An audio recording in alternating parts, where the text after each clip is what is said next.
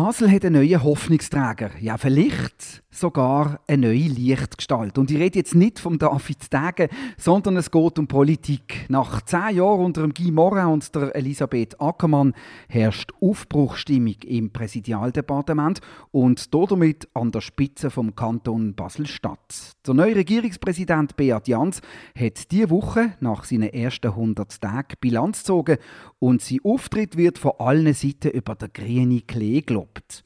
Wird jetzt alles besser? Was sind Pläne und Visionen und wo will er mit unserem Kanton? Los mal, das ist der Podcast von der Basler Zeitung.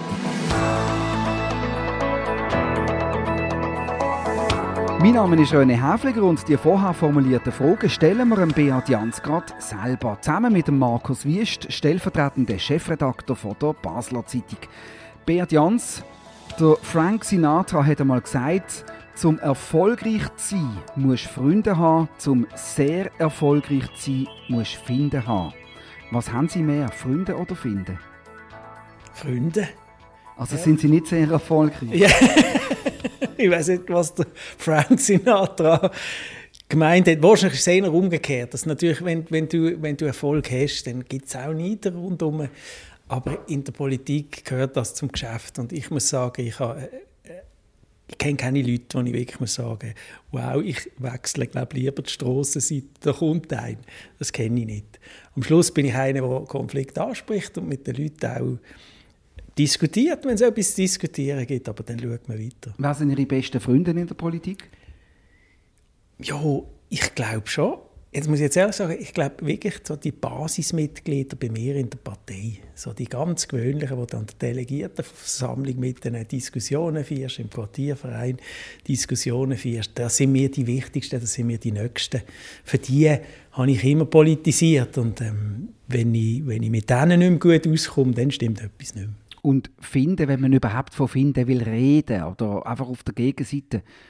Nein, wirklich nicht. Also ich finde... Äh, alle haben ihre Berechtigung. Politik ist, ist ähm, die Auseinandersetzung, die gesellschaftliche Auseinandersetzung und die braucht es, die ist richtig, die ist wichtig. Ich kann auch mit, mit einem, zum Beispiel einer, so, schon einer Joel Thüring, wo mich ja ständig kritisiert, immer, überall, jede Gelegenheit nutzt, muss ich sagen, der macht seinen Teil in diesem politischen Spiel, das gehört dazu. Jemand muss die SP angreifen, jemand muss den Regierungspräsidenten herausfordern. Also ich kann ihm wegen dem nicht böse sein. Was ich wirklich, was ich wirklich ähm, nicht gerne habe, sind Leute, die falsch sind, die es nicht ins Gesicht sagen, die nicht direkt überbringen, die dir irgendetwas erzählen und im nächsten erzählen sie etwas anderes. Das habe ich nicht gerne. Markus, du bist an der Medienkonferenz nach den ersten 100 Tagen von Beat Jans als Regierungspräsident. Und äh, danach hat die Basler Zeitung titelt Basels bester Verkäufer. Was macht der Beat Jans denn so gut? Ja, so wie ich das rausgehört habe, hat mich einfach beeindruckt, mit wie vielen Leuten er schon ist schwätzen und äh, was vor allem auch interessant ist, eben Leute nicht nur äh, in Inreit genössisch, also in Bern und noch Zürich und noch Genf, ich habe gehört, er war auch im Eurodistrikt, er war in der Oberi-Konferenz, er hat mit dem äh, Botschafter Seger in Berlin offensichtlich Kontakt gehabt ich meine, das entsteht schon ein Bild, wo ich, ich kann das nicht definitiv beurteilen, wie es Frau Ackermann gemacht hat, aber mir denkt, in, in dieser Rolle ist das ganz wichtig. Du musst vernetzt sein, du musst Kontakt pflegen, du musst halt deine Fäden haben, die du kannst dran ziehen Beat Jans, das ist halt schon ein bisschen ein Vorteil, wenn man vorher Nationalrat war, als wenn man vorher Arzt oder Gitarrenlehrerin war. Ja, also das Netzwerk ist da. Oder? Wenn ich jetzt denke, Städteverband, die grössten fünf Städte, die kenne ich alle persönlich, oder die, die jetzt äh, diesen Städten vorstehen. Mit dem Alec von Grafferiet Bern habe ich zusammen Fußball gespielt. Oder? Corinne Mauch habe ich schon oft einen Austausch gehabt. Mit der Frau vom Lausanner Stadtpräsidenten äh, bin ich im Präsidium von der. Also, ich habe eine Beziehung zu diesen Leuten und das kannst du nutzen. Oder? Und ich glaube, das ist auch die wichtigste Aufgabe des Regierungspräsidenten. Genau. Ich will nicht mehr äh, lange Texte müssen schreiben wenn ich das als, als, als Nationalrat gemacht habe, Vorstöße und so. Wir sind also mit dem Telefon in der Hand unterwegs sein, mit den Leuten im Gespräch sein und Menschen zusammenbringen. Und ich glaube, auch so kann ich die grösste Wirkung entfalten. Ist das auch ein bisschen äh, ein Antrieb für Sie ähm, unter dem Motto, das kann man ja fast noch besser machen? ja, man kann, also ich finde das jetzt eine sehr harte Kritik. Ich finde, zum Teil ist sie ja nicht berechtigt an meine Vorgängerin und meine Vorgänger. Sie haben, es war also heftig von meiner Seite her. Äh, es, ähm, aber es ist wahrscheinlich eher ein Vorteil, dass jetzt alle finden, die sind nicht so gut gewesen. Das ist ein Vorteil für mich. Oder? Also, als Nachteil würde ich jetzt das nicht empfinden. Motivation ist es nicht gewesen, weil ich, ich habe natürlich schon gemerkt, äh, das Präsidialdepartement ist unter Dauerbeschuss und das hat sich in den Köpfen der Leute ein bisschen festgesetzt. Das ist sowieso für nichts. Und ähm, da möchte ich jetzt schon antreten, um zu zeigen, dass das nicht stimmt. Da können wir jetzt natürlich gerade als Medien, wenn ich darf, ein bisschen aus der Redaktionsstube etwas ausplaudern und, und sagen, oh, jetzt kommt einer, der interpretiert aber das ganz anders. Da müssen wir jetzt aufpassen, dass er nicht zu mächtig und, und nicht, nicht arrogant überkommt. Das äh, spüren Sie das selber auch? Also merken Sie, Sie mhm. dürfen nicht übersteuern? Ja, das ist, ganz, das ist so in der Schweiz. Das hat man nicht so gerne und ich glaube in Basel auch nicht. So das Champignon-Prinzip, oder? wenn einer den Kopf zu weit rausstreckt, wird er abgeschnitten. Ähm, da muss ich schon, das, da bin ich mir sehr bewusst und ich, ich, ich will ja auch nicht ich will ja auch nicht, es geht ja nicht um meine Person. Es geht mir darum, das Amt so auszufüllen, dass es für Basel etwas nützt. Oder? Und da ist es manchmal noch gut, wenn du, wenn du einen Namen hast. Oder? Wenn du hinstehen das Telefon in die Hand nehmen die wissen, wer das ist. Oder? Jetzt gerade bei diesen partnerschaftlichen Beziehungen, da, da, da, kannst du viel schneller etwas erreichen, wenn man die kennt. Und darum bin ich überzeugt, dass das Präsidialdepartement gut ist. Aber ich will niemandem die Show stehlen und es soll nicht um meine Person gehen. Es soll nicht eine Personenkult geben. Und das ist die Grotwanderung, oder, wo ich mir sehr bewusst bin, die ist nicht einfach. Es, es ist wiederholt die Frage auch jetzt auftaucht, ja, haben Sie zu wenig zu tun? Jetzt haben Sie das alle auch noch zu sich holen. Ähm, Sie haben gesagt, äh, der Entscheid ist noch nicht gefallen, aber was ist denn die Motivation? Oder ich habe wirklich nicht den Eindruck bekommen, es sei ein langweiliger Moment. das ist richtig, es ist mir nicht langweilig. Es ist natürlich ein Thema, das ich mich sehr gut auskenne. Als Umwelt- Naturwissenschaftler habe ich die Umwelt- und Energiefragen immer politisch begleitet. Also da, da könnte ich jetzt wirklich auch etwas bringen in dieser Position. Aber ähm, es gibt wie zwei Wege, oder, um das Präsidialdepartement zu stärken. Der eine Weg ist, man sagt, man gibt man einfach ein wichtiges, eine wichtige Abteilung dazu, oder, eine wichtige Aufgabe dazu, dann ist es automatisch stärker, dann ist man auch präsenter. Oder man sagt eben, man, man, man interpretiert vor allem die Außenwirkung, die Vernetzung besonders und geht da voll rein. Das sind die beiden Möglichkeiten. Und die Regierung muss jetzt entscheiden, welches der richtige Weg ist. Bei der Kultur wollen Sie den Fokus auf Musik legen. Sie gehen selber den Takt an. In diesem Zusammenhang, welches ist der schönste Satz, den Sie in der Basler Zeitung je über sich gelesen haben? ich weiß es nicht. Ich weiß es. Also ich kann mir das vorstellen. Man, man kann es auf Ihrer Homepage lesen. Ein Bravo dem Kesselpaukissen. Oh ja genau. Das ist eine schöne Anekdote. Ja, die, Wie geht die genau? Die ist ganz schön. Ja, ich bin in der Knabenmusik gesehen als Bub. Das ist äh, Sally-Zeit noch die einzige Möglichkeit für eine Familie mit wenig Geld einen Musikunterricht zu, zu haben. Äh, und äh, in der Knabenmusik hat man dann die Konzerte gehabt, die Jahreskonzerte. Und dann sind wir im Stadtcasino gesehen. Und das ist eine großartige Sache, oder? Volles Stadtcasino, so 100 Buben, alle total nervös, oder? Und dann, äh, das vergesse ich nie mehr. Das ist für mich ein prägendes äh, äh Erlebnis gewesen, wunderschön gewesen. Und dann hat es eben geheissen, am anderen Tag ein Bravo dem Kessel Paukisten. Das wäre dann eben ich gewesen. Das haben aber nur meine Eltern werden weniger, und ich gewusst, oder? Sie sind unglaublich stolz gewesen. Und meine Eltern, dass sie die Investition gemacht haben, an den Vereinsbeitrag an die, Krank an, an die Knabenmusik, an die Knutte, wie wir dort noch gesagt haben, zu zahlen das äh, ist dann, hat sich erübt, sie sind mega stolz gewesen, und, und, ich auch, eben, weil ich das für, für immer äh, ein prägendes Erlebnis gefunden habe. Und heute immer noch Kesselpauke? Ja, Schlagzeug jetzt. Ja. Ich habe so eine, also eine Band ist fast ein bisschen übertrieben. Wir treffen uns einfach Kollegen, vier, und, und jammen zusammen und so. Und, äh, und jetzt kommen eben noch Kinder langsam dazu. Die sind langsam gut. und äh, so ein bisschen Blauschmusik machen. Aber das ist mir schon wichtig. Ich, ich, ich, ich mache wahnsinnig gerne Musik. Kommen wir von der Kesselpauke auf Gleichstellung zu sprechen. Ist ja, glaube ich, auch ein wichtiges äh, Thema, Anliegen von Ihnen. Die grössten sozialen und ökonomischen Verlierer in unserer Gesellschaft, das sind die alleinstehenden Männer ab 40. Das, da gehöre ich dazu. ich auch. Hören wir an wieder. Ja, also. Nein, ich bin nicht alleinstehend. Okay, ich bin eben alleinstehend. Wie wollen Sie mir, also ernsthaft, wie wollen Sie denen helfen und Gleichstellung auch für diese Zielgruppe realisieren? Nein, äh, also Pandemiebewältigung ist natürlich ein anderes ganz wichtiges Thema da sind wir dran. Oder? Es geht wirklich darum, äh, jetzt allen zu helfen, jetzt gerade über die Krise, vor allem die, die aus dem Arbeitsmarkt geht sind, für die müssen wir wieder Perspektiven finden. Äh, und wir müssen auch für alle Unternehmen schauen, dass sie über die Krise kommen. Also es geht ja nicht darum, ähm, die einen gegen die anderen auszuspielen. Es ist, einfach ein riesiges Thema, die Gleichstellungsgeschichte. Und ich stelle einfach fest, jetzt meine beiden Töchter, die wachsen in einer Gesellschaft auf, muss ich selber feststellen, wir haben schlechtere Chancen als unsere Kollegen in der Schule. Sie sind zwar nicht besser, aber sie haben die besseren Aussichten und sie thematisieren das sehr vehement. Sie, die, die, die, die ganze Gleichstellungsbewegung, wenn man daran denkt, äh, das war im, 19, im Juni 19 gewesen, die grösste Manifestation, die die Schweiz je erlebt hat, ist die Frauendemo gewesen, oder? Und äh, dem müssen wir jetzt Rechnung tragen, auch als, als Regierung, wenn wir unseren Teil dazu beitragen, dass die Chancengleichheit endlich kommt. Äh, trotzdem, alles redet von der Quotenregelung. Ich war vorher da schnell auf der Website vom Büro für Gleichstellung. Dort arbeiten sieben Frauen und ein Mann, das ist der Praktikant. Müsste nicht das Büro für Gleichstellung mit einem guten Beispiel voran?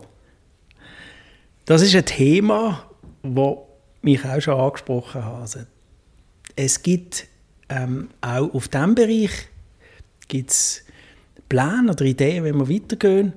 Es gibt jetzt eine Revision vom Gleichstellungsgesetz. Es wird ähm, die ganze LGBTIQ-Geschichte kommen. Das gibt es auch Aufträge vom Grossen Rot, dass man Leute, die mit ihrer geschlechtlichen oder sexuellen Orientierung nicht in die Norm hineinpassen, dass man die auch besser integriert.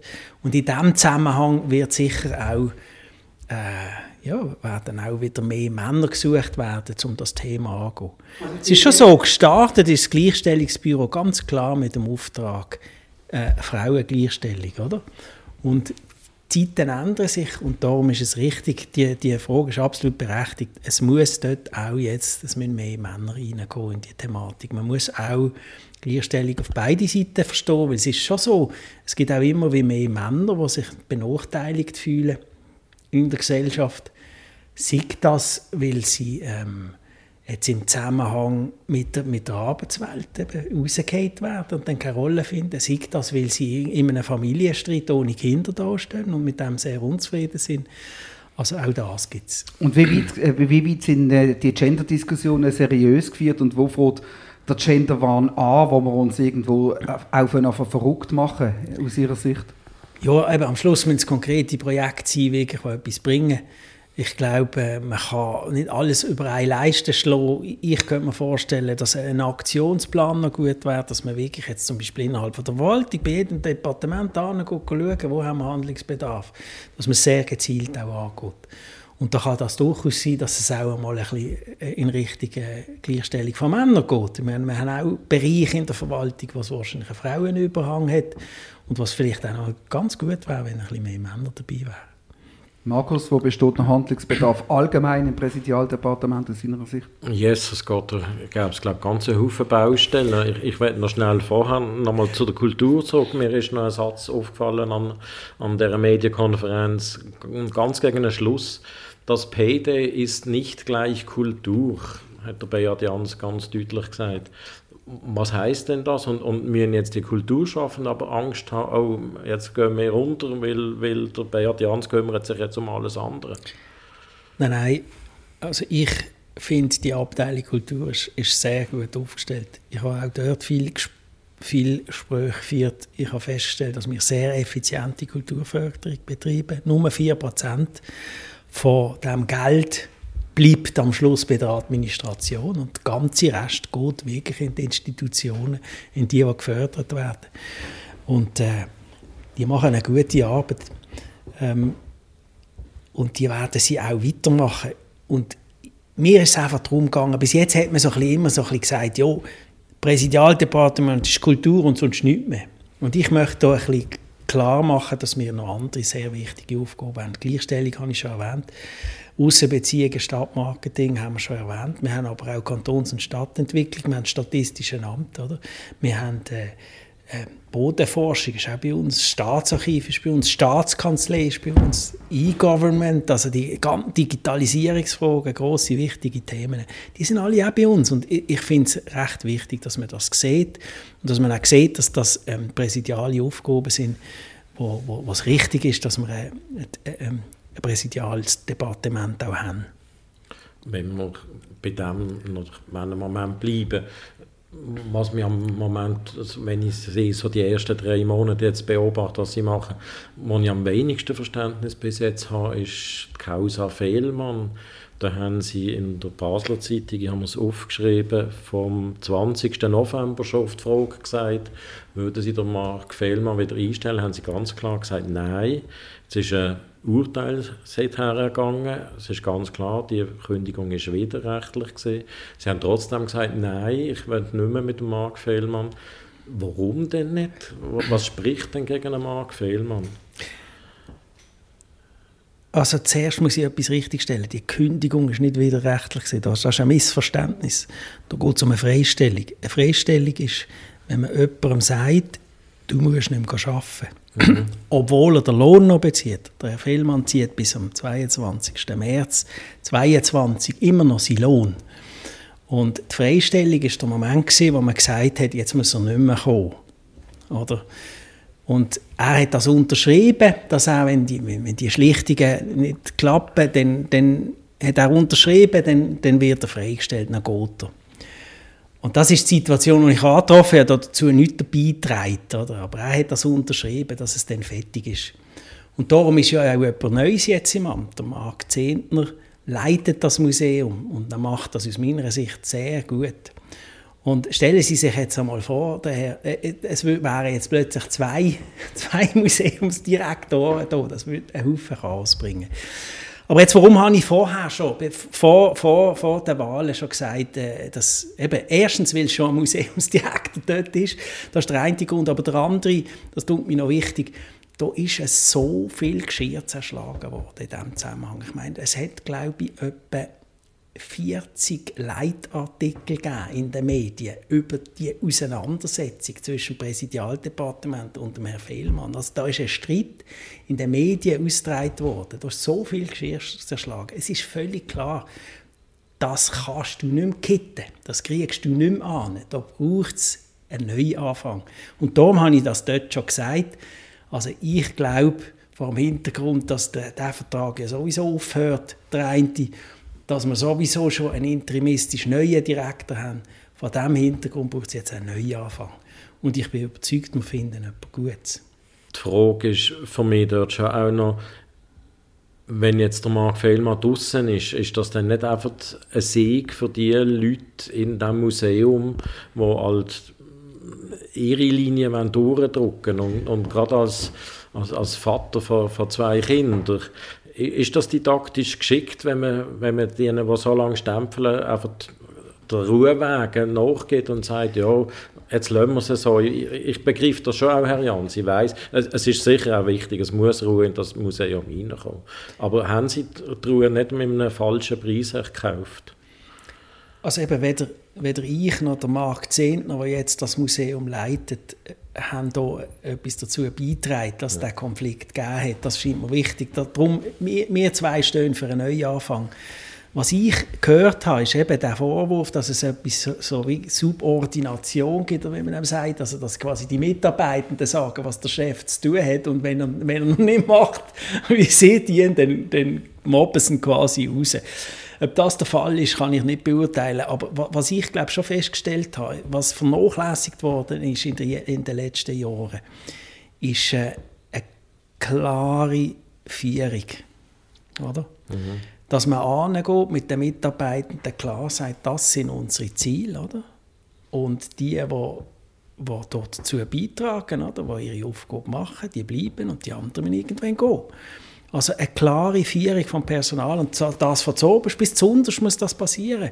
Das ist einfach irgendwie nicht gemacht worden. Die, ich glaube, die bisherigen Direktoren, ich will niemandem konkret etwas unterstellen, aber die haben so ein bisschen, die haben vor allem das Künstlerische gemacht und das Management irgendwie liegen lassen. Durch das ist so ein bisschen das Gefühl aufgekommen in diesem Museum, äh, die Leute haben können machen, was sie wollen.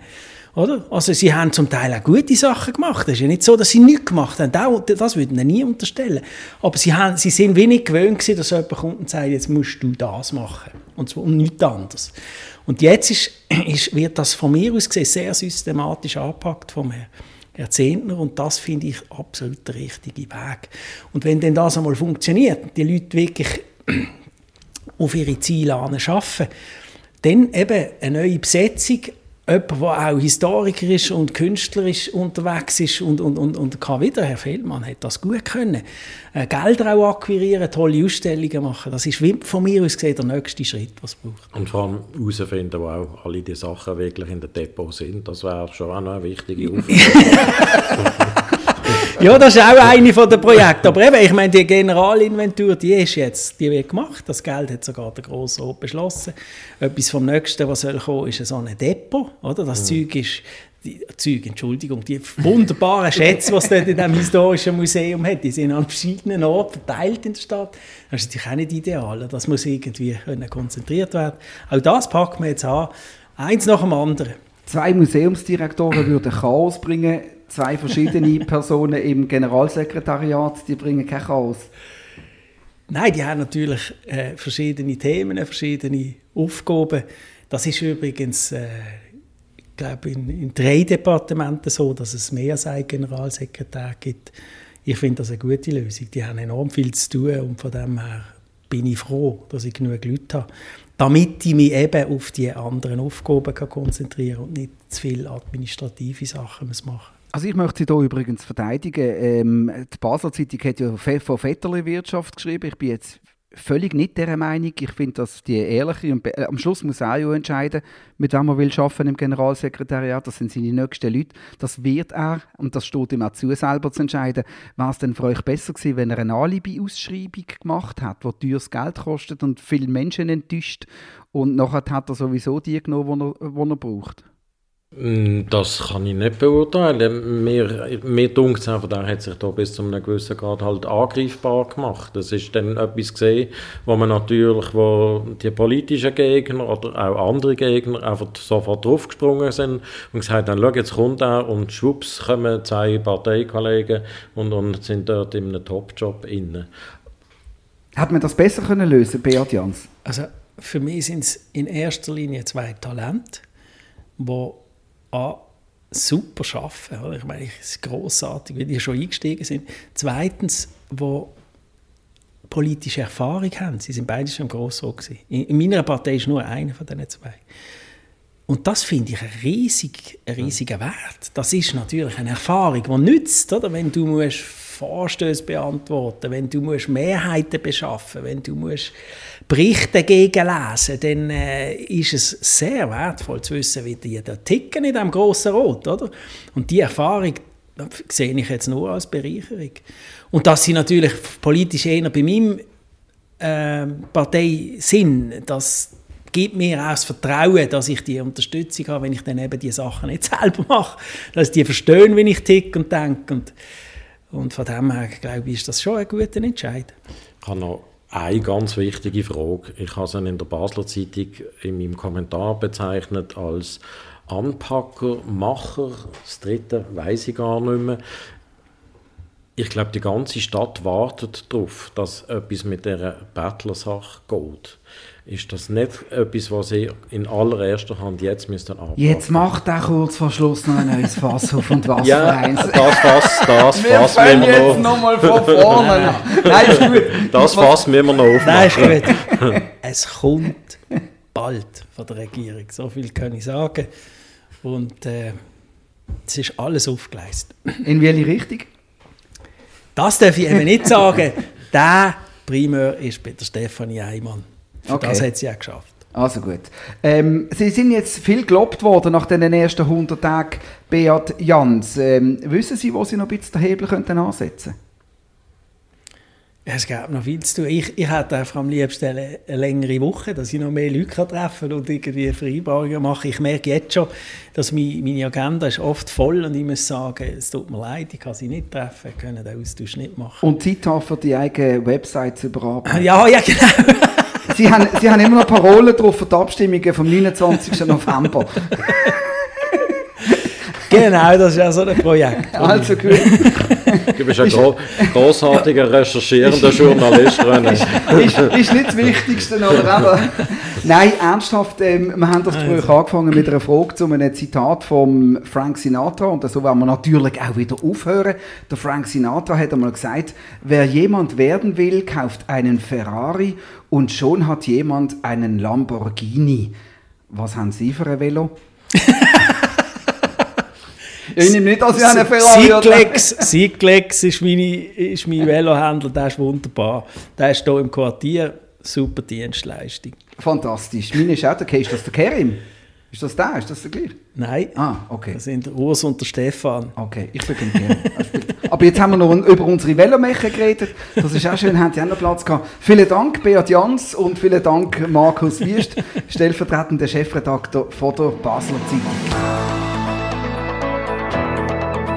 Das war «Los einmal», der Podcast von der Basler Zeitung. Immer am Freitag neu auf batz.ch und überall, wo es Podcasts gibt. Uns hat es gefreut, dass ihr dabei gewesen. Kritik, Lob, Anregungen oder Fragen zu «Los einmal» via E-Mail an podcast.batz.ch. Wir freuen uns auf nächste Woche. Bis dann allerseits eine gute Zeit und viel Freude.